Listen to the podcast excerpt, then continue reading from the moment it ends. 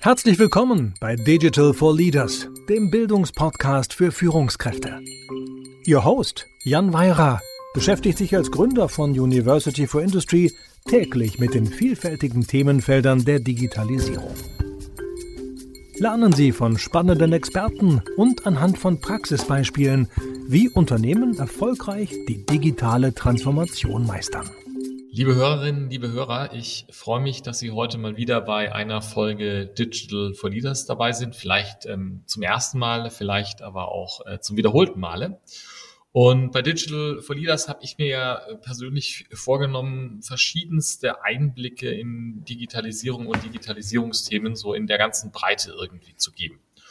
Und ähm, ja, wo man da natürlich nicht äh, vorbeikommt und was da nicht fehlen darf, ist das Thema Blockchain und Kryptowährungen. Das ist ein Thema, was äh, ja in den letzten letzten Jahren, im letzten halben Jahrzehnt irgendwie ähm, ja, Hype hatte und, und auch, ich glaube, die ein oder andere Enttäuschung mit sich brachte, was viele Kritiker hat und auch viele Begeisterte. Und ähm, jetzt auch in, im Rahmen von so Trends wie Metaverse habe ich im Moment so den Eindruck, äh, immer wieder neu hochkocht.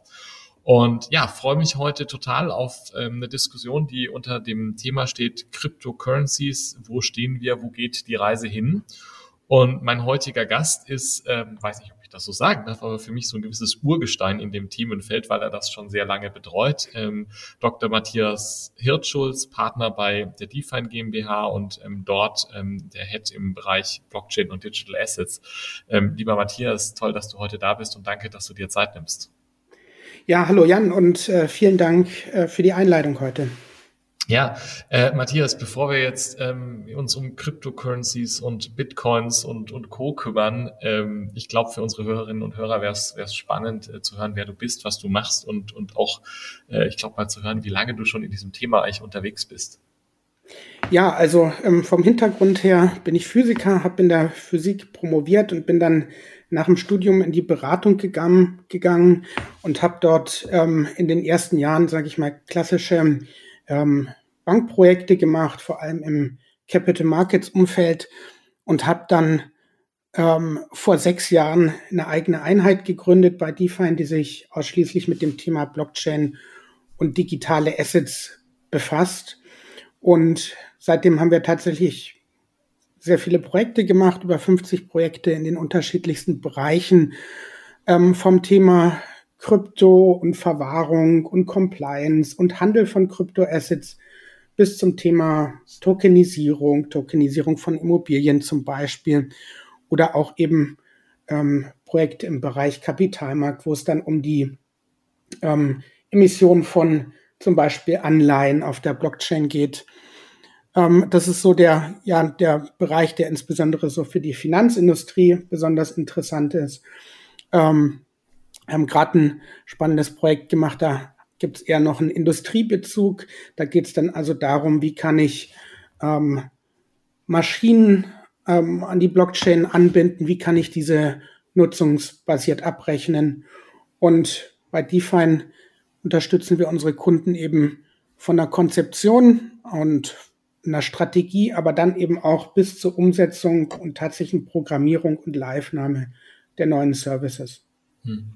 Und wir haben, ich fand das spannend, diese Breite auch zu sehen und auch die, die, da, dadurch, dass du ja da jetzt seit sechs Jahren in diesem, diesem Themenfeld unterwegs bist, einfach, ich glaube, das viele, was du gesehen hast. Und wir haben im Vorgespräch so ein bisschen überlegt, ja, was machen wir? Reden wir da jetzt sehr breit über Blockchain und haben uns dann entschieden, wir gehen wir gehen jetzt mal lieber fokussiert tief in ein Thema und im Zweifelsfall mm. müssen wir einfach eine zweite Folge in einigen mm, ja. machen. Ja. Und dann haben wir uns entschieden, wir, wir, wir wollen heute mal so ein bisschen ja tiefer in dieses Thema Cryptocurrencies, ja, also Kryptowährungen gucken. Und vielleicht ähm, äh, etliche unserer Hörerinnen und Hörer wissen da wahrscheinlich und wissen alles, aber vielleicht bringen wir mal alle auf den gleichen Stand und du gibst mal so ein bisschen die kurze Definition und die Einführung. Was ist denn das? Was ist, äh, ja, was, was ist Cryptocurrency? Wo kommt das her? Was bringt mir das? Ja, gerne. Also vielleicht, bevor man den Begriff äh, Kryptowährung, Cryptocurrencies erklärt, nochmal einen kleinen Schritt zurück, denn Kryptowährungen basieren ja auf der Blockchain-Technologie. Und ähm, das ist eine Technologie, kann man sich vielleicht vorstellen, ähm, wie eine verteilte Datenbank, die ganz besondere Eigenschaften hat. Und sie hat es eben zum ersten Mal tatsächlich geschafft, ähm, Werte im Internet zu generieren, die jetzt nicht von einer zentralen Partei herausgegeben werden. Und ähm, das hat mich von Anfang an eigentlich fasziniert, wenn man sich überlegt, dass alles, was im Internet irgendwie verbreitet wird, ja beliebig oft kopiert werden kann. Und ähm, die Blockchain-Technologie hat es jetzt das erste Mal geschafft, ähm, eben Werte nicht beliebig oft äh, kopierbar zu machen und man nennt es dann das sogenannte Double Spending Problem, das da mhm. gelöst wurde. Mhm. Und sozusagen, das ist einer der ähm, Kernaspekte beim Thema Blockchain, dass ich also dem Internet neben Informationen, die ich austauschen kann, was ich sozusagen täglich mache, per eine E-Mail schreibe, einen Anhang hinzufüge, eben eine weitere Schicht hinzufügt. Und man spricht dann auch vom Internet of Value. Das heißt, ich kann eben Werte über das Internet verschicken. Mhm. Und ähm, ja, und der zweite wichtige Aspekt, ähm, gibt noch einige weitere, vielleicht, das wird, wird jetzt heute ein bisschen zu weit führen, aber ein zweiter wichtiger Aspekt ist eben, dass ich eben nicht nur Werte verschicken mhm. kann, sondern sie auch programmierbar machen kann. Mhm. Ähm, das heißt, ich kann also auf dieser Blockchain dann Technologie eben auch Programme ausführen, die nennt man dann Smart Contracts und eben zum Beispiel Werte damit programmierbar machen und komplexere, ja auch ähm, Geschäftsprozesse abbilden. Das heißt, ich kann, ich kann da nicht nur, ich kann da nicht nur sagen, hier habe ich jetzt einen äh, ja, äh, Wert, den ich ohne Double Spend habe, sondern ich kann da zusätzliche Funktionalität eigentlich draufpacken. Richtig, genau. Also der einfachste Use Case wäre sozusagen der Bitcoin. Ich schicke einen Wert von A nach B. Mhm. Ähm, aber ähm, man kann natürlich auch, also beispielsweise eine Aktie oder eine Anleihe dort abbilden und die hat ja dann schon kompliziertere Eigenschaften. Die hat dann Cashflows oder Dividendenauszahlungen. Ja. Und diese Logik kann ich dann auch mit Hilfe von Smart Contracts abbilden. Mhm. Das Ganze geht dann noch viel weiter, läuft dann unter dem, unter dem Begriff Decentralized Finance. Das heißt, ich kann nicht nur die Assets abbilden, sondern ich kann auch ganze Finanzfunktionen auf der Blockchain abbilden. Also ich kann zum Beispiel mit Hilfe dieser Programme dann dezentrale Börsen abbilden. Also ich kann mhm. Handel betreiben oder ich kann eine kann Leihe betreiben und ganz, ganz viele andere mhm. ähm, Finance Use Cases da abbilden. Und das Besondere an diesen Programmen oder Smart Contracts ist dann, dass man der Ausführung eben so, wie sie einmal abgelegt wurde, auch vertrauen kann und dass ich damit auch dem Ergebnis vertrauen kann, ohne dass da irgendwo eine weitere dritte Partei involviert ist. Ähm, die ich mit der Ausführung dann beauftrage. Ja. Und der, der Urcase hin, hinter dem Ganzen, jetzt korrigiere mich bitte, wenn ich da falsch liege, aber nach, nachdem, so wie ich das immer verstanden hatte, war sozusagen diese ganzen sophistizierteren Dinge kamen später. Und mhm. der Urcase waren eigentlich die, die Cryptocurrencies und, und ja irgendwie auch Bitcoin, was relativ am Anfang stand, oder? Ja, genau. Ja, und da ist natürlich der Begriff Cryptocurrencies, sag ich mal, historisch gewachsen, aber etwas mhm unglücklich vielleicht auch, weil es natürlich direkt impliziert, dass es eine Währung ist. Mhm. Also irgendwie ein gesetzliches Zahlungsmittel, was dann auch Geldfunktionen mitbringt, also eine Zahlungsmittelfunktion, eine Recheneinheitsfunktion, eine Wertspeicherfunktion. Und deswegen spreche ich erstmal lieber vom eigentlich vom Begriff Kryptoassets. Okay. ähm, weil nicht unbedingt der Anspruch besteht, dass man da jetzt irgendwie eine Währung ersetzen will oder dass alle Geldfunktionen vollumfänglich erfüllt sind. Mhm. Und, und dabei handelt es sich halt erstmal um eine ganz neue Assetklasse. Diese Objekte, sowas wie den Bitcoin, den gab es vorher halt noch nicht. Und deswegen mhm. lässt er sich halt auch nicht eins zu eins in einer Währung oder irgendeinem anderen Asset, Gold zum Beispiel oder so eins zu eins zuordnen.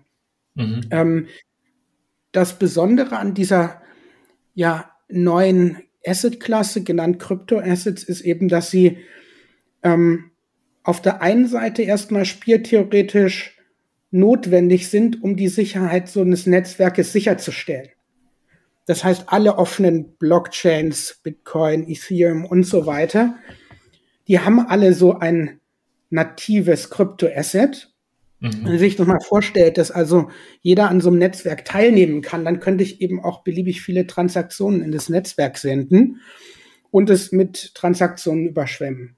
Das heißt, ich brauche irgendwo einen Preis für eine Transaktion, Transaktionsgebühren. Mhm. Und, und deswegen gibt es eben diese, diesen, den Bitcoin und auch andere Kryptoassets, die dann eben das abbilden können, dass ich eben eine, zum Beispiel eine Transaktionsgebühr habe mhm. und die Teilnehmer an dem Netzwerk eben aber auch für ihre Beiträge, für ihre wertvollen Beiträge incentivieren kann. Dass also die Teilnehmer im Netzwerk eben die Transaktionen, die da abgesendet werden, validieren können, äh, mhm. validieren und sicherstellen, dass sie eben korrekt sind. Und, und ähm, daraus entsteht dann sozusagen etwas komplexeres spieltheoretisches Konstrukt, was diese, ähm, diese Netzwerke dann sicher macht. Und das ist dann letztlich, da kommt ähm, Bitcoin her und deswegen gibt es Bitcoin. Ähm, und es ist eben auch notwendig, ähm, diese, um diese, um die Sicherheit dieser Netzwerke eben aufrechtzuerhalten. Und jetzt ist es ja so, dass das Bitcoin ja bei weitem nicht die, die einzige äh, Cryptocurrency und nicht das einzige Crypto-Asset ist, was da draußen ist. Vielleicht das, das bekannteste. ja. Mhm. Ähm, äh, generell, ich, also ich bin, ich bin bei weitem kein Experte in dem Thema, verfolgs aber natürlich, weil das natürlich in der Digitalisierungswelt irgendwie ja doch durchaus äh, präsent ist und ähm, Korrigiere mich bitte, aber ich habe schon den Eindruck, das ist in den letzten vier, fünf Jahren doch durch einige Hypes und Downs gegangen. ja, ja.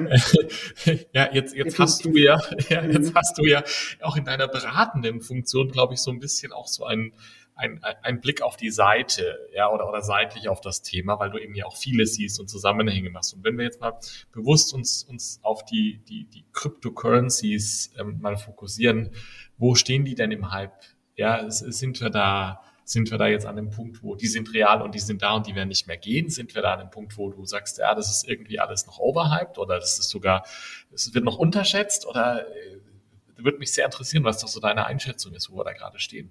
Mhm. Ja, also die, wir hatten ja am Anfang so ein paar unterschiedliche Themen angesprochen, auch Wertpapiere und so weiter.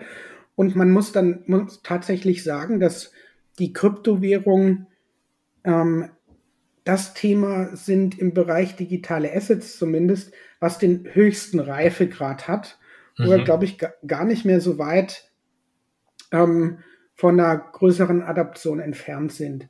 Das liegt okay. einfach daran, dass jetzt viele ähm, Aspekte für Kryptowährungen auch gerade in Deutschland tatsächlich zusammengekommen sind. Also auf der einen Seite die entsprechende Regulierung. Es gibt zum Beispiel nach dem sogenannten Kreditwesengesetz gibt es da eine Finanzdienstleistung für die Verwahrung von Kryptowerten. Mhm. Und damit rückt für viele Anbieter das eben aus dem Graubereich raus in regulierten, erlaubten Bereich hinein. Und das hat einen ganz äh, großen Sprung auch in der Adoption im, bei, bei Banken und anderen Finanzdienstleistern gebracht, sich mit dem Thema zu beschäftigen. Also die Regulierung mhm. ist mehr oder weniger da, da fehlen noch kleine Puzzleteile, aber letztlich kann man heute eben einen regulierten Compliance Service in Deutschland in dem Bereich anbieten und, und man weiß auch, was man ein, tun muss. Ja, und damit ist es ein Asset geworden, das, das sozusagen neben anderen Assets genauso steht und in dem ich genauso Werte packen kann.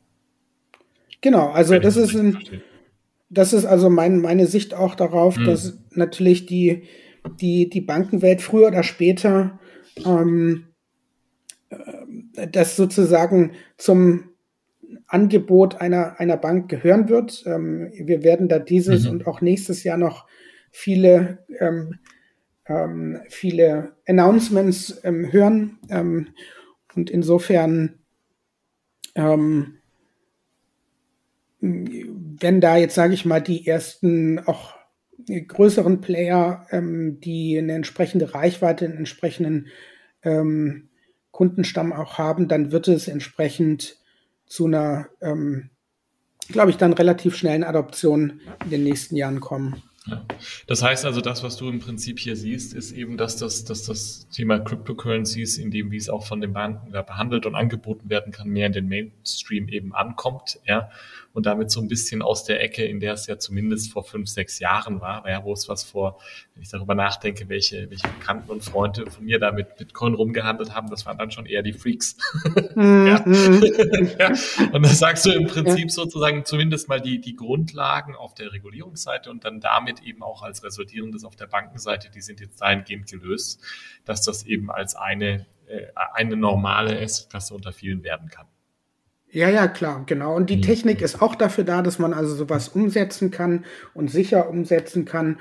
Und es, die, sag ich mal, üblichen Verdächtigen, die Fintechs, auch die Online-Broker mhm. und auch teilweise etablierte Börsen sind ja jetzt schon in den Bereich reingegangen. Mhm. Die An Angebote gibt's schon und natürlich gibt's auch Wettbewerber, die in den Markt reingehen die, sage ich mal, vorher nicht ähm, klassische Finanzdienstleister waren und jetzt ähm, ähm, ihre Services in Deutschland immer weiter ausbauen. Also nur um mal ein Beispiel zu geben, Coinbase, ist eine der größten Kryptobörsen der Welt, ja. ähm, waren die ersten, die ähm, in Deutschland die Kryptoverwahrlizenz von der BaFin bekommen haben. Mhm. Und die bleiben natürlich nicht stehen bei Angeboten im Bereich Krypto, sondern bauen ihre, ihre Angebote schrittweise aus. Und ich glaube schon, da, da ist sozusagen ein mhm. ernstzunehmender Wettbewerber ähm, ja am Horizont, nicht nur am Horizont, schon viel näher, ähm, der da ähm, mit tiefen Taschen, auch die verdienen ja dann auch sehr viel Geld, in den Markt reingehen kann. Mhm. Kannst du noch ein Wort ähm, zu, zu was äh, ja schon fast tagesaktuellem sagen zum, zum Thema Ethereum, ähm, wo, wenn ich das richtig verstanden habe, eine, eine technische Änderung erfolgt ist, die dazu führt, dass diese Problematik des hohen Energieverbrauchs jetzt gelöst ist? Genau richtig, ja. Also ähm, es gibt da ähm, ja sogenannte Konsensmechanismen bei äh, Blockchains. Ähm, diese stellen eben sicher, dass ähm, alle Teilnehmer im Netzwerk dieselbe Sicht auf die Transaktionen, auf die Daten haben, die dort abgelegt werden. Und ähm, der Konsensmechanismus, den Bitcoin verwendet, den auch Ethereum verwendet hat, der nennt sich Proof of Work und äh, der bedingt eben den in, aus den Medien auch bekannten sehr hohen Energieverbrauch. Ähm, Ethereum hat jetzt auf einen anderen Konsensmechanismus umgestellt, der nennt sich Proof of Stake. Ähm, der verbraucht sehr, sehr viel, viel weniger ähm, ähm, Energie als Proof of Work sozusagen ist unabhängig von auch spezieller Hardware, die man für diesen Proof of Work Mechanismus äh, benötigt, ist, ist rein softwarebasiert und verbraucht insofern nicht mehr Energie als den Betrieb hat eines normalen ähm, Computers. Und mhm. ähm, auf der einen Seite wurde jetzt der Energieverbrauch eben von Ethereum, glaube um, legt mich jetzt nicht auf die genaue Zahl fest, 95, 99 Prozent ähm, um 99 Prozent also reduziert. Dra dramatisch. genau, und damit holt Ethereum natürlich jetzt ähm, auch gegenüber anderen Blockchains, die bereits auf den Proof-of-Stake-Mechanismus setzen, ähm, ähm, holt Ethereum an der Stelle eben wieder auf und ähm, ja. bereitet auch die Grundlage dann für ähm, weitere Updates in Richtung Skalierung und mehr Transaktionen. Also eigentlich so ein, so ein, so ein weiterer, also jetzt kein, kein dramatischer Zeitenwandel oder so, aber ein weiterer Schritt dahingehend, die Technologie dahin zu bringen, dass sie breiter einsetzbar ist, dass einige Herausforderungen, die waren, jetzt beseitigt werden und eigentlich ein weiterer Schritt Richtung Mainstream. Ja, ja das, schon, ja, also ja. ich meine, das wurde natürlich, dieses Update ist natürlich schon ähm, ein, ein Major-Update gewesen. Ja. Da haben viele mit Spannung draufgeschaut. Man kann sich sozusagen vorstellen, ähm, man fährt irgendwie auf der Autobahn mit 180 und äh, bei laufender Fahrt wird sozusagen der Motor ausgetauscht. Ja. Ähm, das ist so ungefähr das Bild, das man da im Kopf haben könnte. Ja. Also insofern ähm, habe hab ich auch das mit Spannung verfolgt, aber es ist am mhm. Ende auch ja, sehr gut verlaufen und sind keine Probleme jetzt aufgetreten. Ja.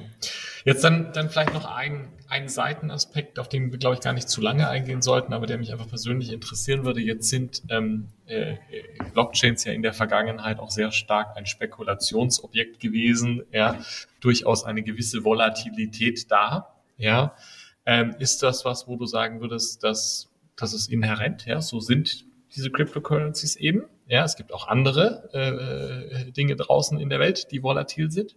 Oder erwartest du, dass wir da aufgrund dessen, dass es einfach äh, eine, eine, größere Verbreitung finden wird, mehr Mainstream ankommen wird, dass, dass diese Zeiten der hochspekulativen Zeit vorbei sind und das Ganze sich mehr stabilisiert?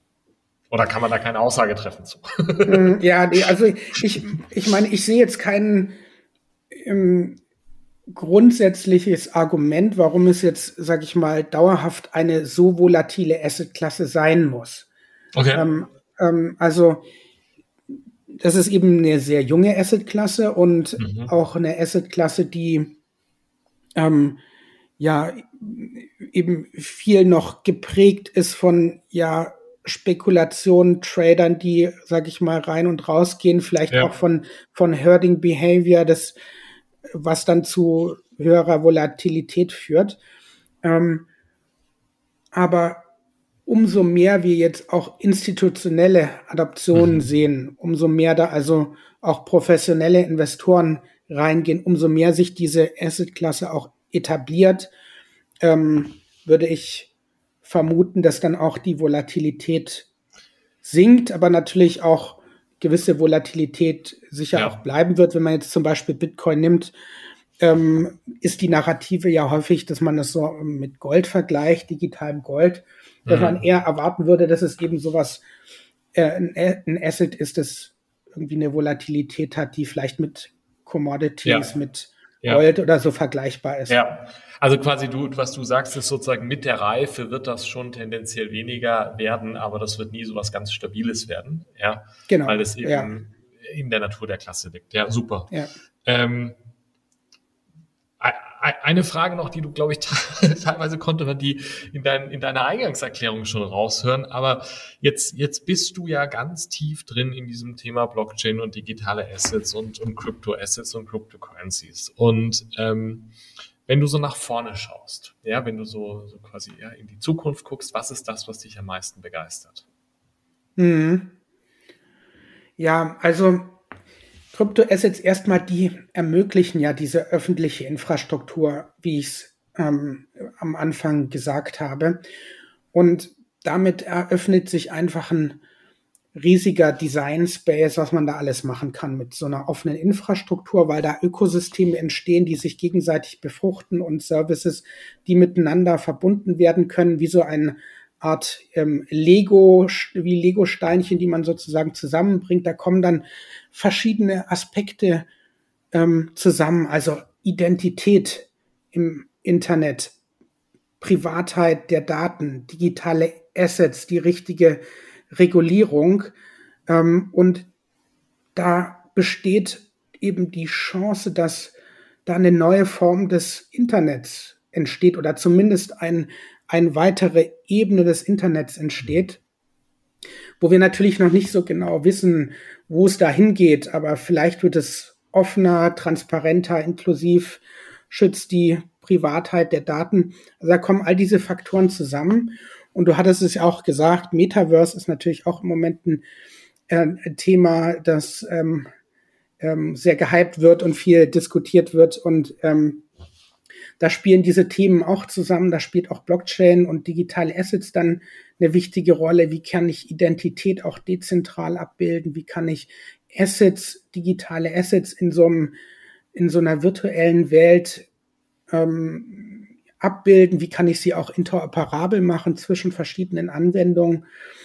Und ja, und ich glaube, das ist sozusagen, was hier das Potenzial ist. Und das finde ich eben sehr spannend, da jetzt mitzuwirken ja. Äh, und, und mitzugestalten und ist vielleicht so ein bisschen vergleichbar mit den Anfängen des Internets. Ja. Und da kommen nochmal ganz neue Aspekte und neue Ebene auf uns zu. Ah, tot, total spannend und ich würde ehrlicherweise ähm, jetzt gerne eine weitere halbe Stunde dranhängen, können wir aber nicht, weil wir ja äh, bekanntermaßen hier in diesem, in diesem 30-Minuten-Format äh, versuchen zu bleiben in den Diskussionen. Mhm. Ja, aber das, was ich jetzt sehr stark mitnehme, ist eigentlich, wir haben auf der einen Seite eine gewisse Reife erreicht bei den Cryptocurrencies und auf der anderen Seite haben wir ja, sind wir ganz am Anfang und da entsteht Neues und, und es sind jetzt mhm. viele Grundlagen da, aber äh, es wird sehr spannend bleiben. Ähm, Matthias, danke für die, für die tollen Einblicke. Ähm, wenn du so an unsere Hörerschaft denkst, ähm, digital begeisterte Führungskräfte in der deutschsprachigen Industrie, im deutschsprachigen Mittelstand, ähm, was sind denn die drei Dinge, wo du sagen würdest zum Thema Cryptocurrency, Crypto-Assets, das solltet ihr aus der heutigen Diskussion mitnehmen, das ist bedenkens- und vielleicht auch merkenswert, die berühmten drei Takeaways. Mhm, ja. ja, also auf jeden Fall Punkt eins dass ähm, wir dem Internet gerade eine neue Ebene, das Internet of Value hinzufügen ähm, und damit natürlich viele Branchen, insbesondere natürlich die Finance-Branche Finance betroffen ist. Und es entstehen da einfach ganz neue Wege, wie Wert geschaffen wird und hat natürlich damit auch ein gewisses disruptives Momentum für verschiedene Industrien. Punkt zwei, Kryptoassets are here to stay. Also große Player gehen da rein. PayPal ein Beispiel. Wir haben über Regulierung gesprochen. Mhm. Auch die Einstellung zum Thema hat sich, glaube ich, stark gedreht. Mhm. Ähm, 2017 hat J Jamie Dimon von JP Morgan noch gesagt, Bitcoin is a fraud. Letztes Jahr ähm, hat JP Morgan angekündigt, dass sie einen Bitcoin-Fund für vermögende Kunden aufsetzen wollen. Also das Thema wird nicht mehr weggehen und ist für viele relevant und damit muss man sich auseinandersetzen. Mhm. Und der dritte Punkt ist, ähm, es ergeben sich natürlich auch neue Rollen, bestehende Rollen verändern sich, manche fallen sogar ganz weg.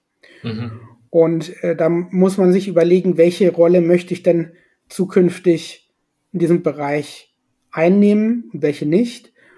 Und ich sag mal, das War for Talents hat da schon längst begonnen. Ja, klasse, klassische Player gehen in den Markt, neue Player gehen in den Werk. Der Wettbewerb nimmt da schon immer weiter zu. Ähm, insofern glaube ich, äh, wichtig, sich da mit der, auch der eigenen Rolle in diesem neuen Ökosystem auseinanderzusetzen. Ja, ich glaube, das ist äh, da, danke, ja, und ich glaube, das sind ja sehr, sehr konkrete Handlungsanweisungen auch in deinem, in deinem Wort. Ja, also äh, ein Aufruf ja. an Sie alle da draußen. Denken Sie mal drüber nach, was das für Sie heißt. Ja. Ähm, vielen Dank, Matthias. Wie du weißt, äh, am Schluss immer noch die Bitte an dich. Ähm, hast du eine Empfehlung für, für mich und auch für meine Hörerinnen und Hörer zum Lesen oder zum Podcast hören oder Blog lesen? Ähm, die, die du uns mit auf die Reise geben kannst. Mhm, ja, also für alle, die wirklich ein bisschen tiefer ähm, einsteigen wollen, kann ich da den, den Epicenter Podcast empfehlen. Das sind dann durchaus ein bisschen ausführlichere Diskussionen und, und da kann man viel über verschiedene Projekte und Ansätze lernen, muss er ein bisschen Zeit mitbringen. Mhm. Ähm, Wer es gerne etwas kürzer und knapper hat, der kann sich gerne mal den ähm, Bitcoin, Fiat und Rock'n'Roll Podcast anhören, ähm, der Themen dann auch zumindest teilweise etwas knapper dann zusammenfasst. Ja, vielen Dank, ähm, Matthias. Ich werde da reinhören und wir werden für Sie, liebe Hörerinnen und Hörer, in den Show Notes äh, auch die entsprechenden Hinweise ähm, verlinken. Matthias, vielen Dank, dass du dir die Zeit genommen hast und dass du uns einen Einblick in deinen Wirkungsbereich gegeben hast, der, glaube ich, ein ja, faszinierender Rundumschlag war und ähm, für mich auch eine, eine, eine starke Komponente der Aufklärung hatte, was da gerade so passiert, weil ich glaube, das ist wichtig. Vielen Dank für deine Zeit. Jan, vielen Dank nochmal für die Einladung, hat Spaß gemacht. Vielen Dank fürs Zuhören. Wenn Ihnen diese Folge von Digital for Leaders gefallen hat, empfehlen Sie den Podcast gerne weiter, teilen Sie ihn auf Social Media oder hinterlassen Sie eine Bewertung. Um immer auf dem Laufenden zu bleiben, folgen Sie Jan Weirer und University for Industry auf LinkedIn.